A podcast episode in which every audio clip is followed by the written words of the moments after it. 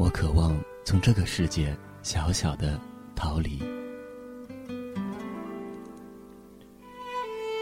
在二零一三年的开头，我写下了这样的句子。与此伴随的是我如何也没有办法改掉的毛病——走神。于是我开始怀疑，我一直执着的这个人像拍摄的命题，是不是源于我自身？有时候。我觉得我已经忘记了少年时很多的细节，比如十七岁在黑暗的房间里，面对发光的电脑屏写小说到天亮的时候；比如二十一岁在寝室的客厅中，因为咳嗽而无法入睡的深夜；比如十九岁在定王台的立交桥下，因为心痛而不得不停下来。弯腰捂着心脏的瞬间，又好比二十四岁的某个冬季的凌晨，坐在家门口的小道，抬头看着鹅黄色路灯的时刻。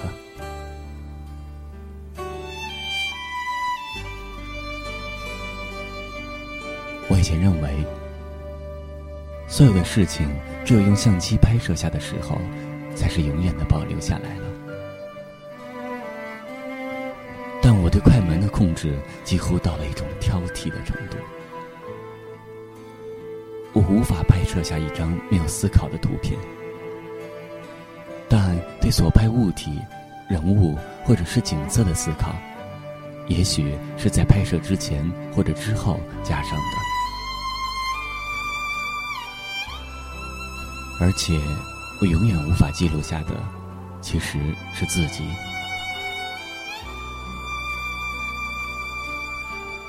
这或许是说，作为拍摄者最大的遗憾。但最后留下的，或许并不是照片中记录的那些意义深刻的时刻，或许是那些当时看似平淡无奇的瞬间，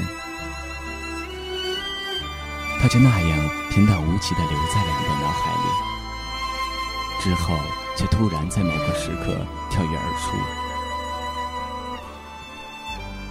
他比照片更有力量，在它重现在你脑海里的那一瞬间，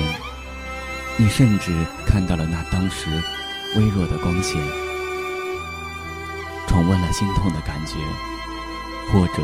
感受到了干冷的空气。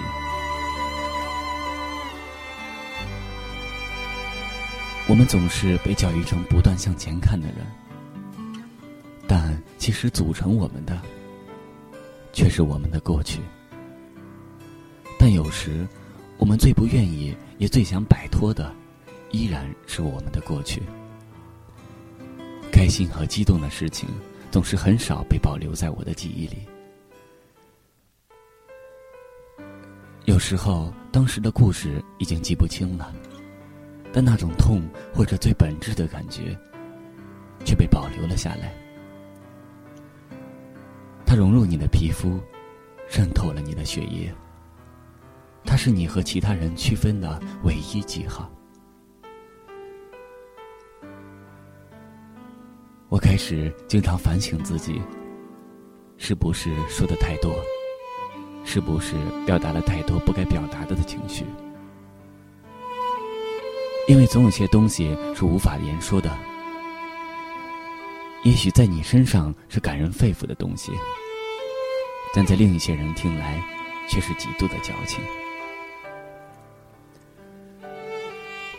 当自身携带了太多的过往时，人就难以被打动了，